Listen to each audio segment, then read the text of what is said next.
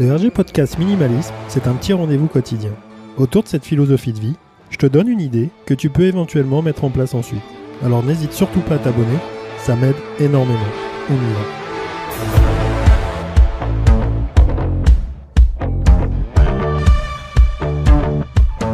Salut, c'est Richard, le RG Podcast Minimalisme aujourd'hui. Enfin, podcast, je viens de retirer l'annonce et je, continue mon petit slogan avec euh, les 5 minutes essentielles pour parler de minimalisme. Aujourd'hui, jeudi, on, on continue là-dessus, hein, comme d'habitude. C'est important de se limiter, je pense. C'est important de se focaliser sur, euh, une idée. Euh, quand tu apprends les choses comme ça, un peu machinalement, ou que tu découvres quelque chose, euh, par toi-même, tu, prends un maximum, euh, un maximum de choses, un maximum d'infos, euh, ou alors des personnes qui sont un peu passionnées, vraiment brutalement, bah, te, te, donnent des bouquins, des idées, beaucoup de choses qui leur passent par la tête. Et je trouve que c'est une erreur parce que il faut se limiter. Il faut se limiter dans l'apprentissage, il faut se limiter dans les actions de façon à vraiment choisir l'essentiel de, ce qui est utile.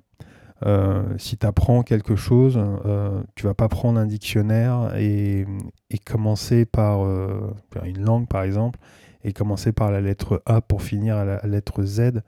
C'est complètement inutile dans le sens où tu vas pas les utiliser au quotidien les informations, les, ce que tu entreprends d'apprendre, c'est un petit peu comme tes affaires, ce que j'expliquais hier. C'est-à-dire qu'il faut vraiment que ça soit utilisé dans ton quotidien. Ça permet une chose déjà, c'est de retenir la leçon, d'être vraiment efficace et, et, de pouvoir au moins avoir une explication à donner à quelqu'un par la suite. Et euh, ça permet aussi d'éviter d'avoir une saturation au niveau de, bah, au niveau de ton cerveau parce que bah, parce qu'au bout d'un moment, euh, au bout d'un moment, il, marche peut-être à la motivation, mais, euh, mais ça va vite, vite être gonflant pour, pour lui. Donc faut se créer, faut se créer des habitudes. Il faut essayer de faire en sorte que ça soit ludique. Il faut aimer jouer. Je le, je le répète assez dans dans ma façon de voir les choses. Il faut que vraiment ça te plaise.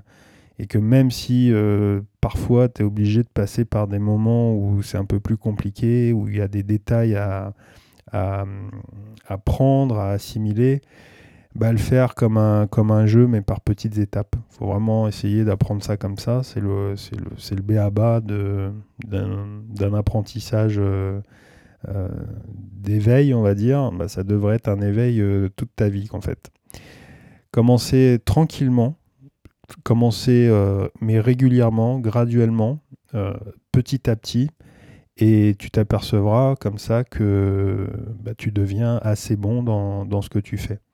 Moi, je parle de minimalisme. J'ai, euh, je tourne peut-être parfois autour de certains thèmes parce que, bah, parce que ça m'intéresse de véhiculer cette information-là, que je pense être très utile pour, euh, pour la suite.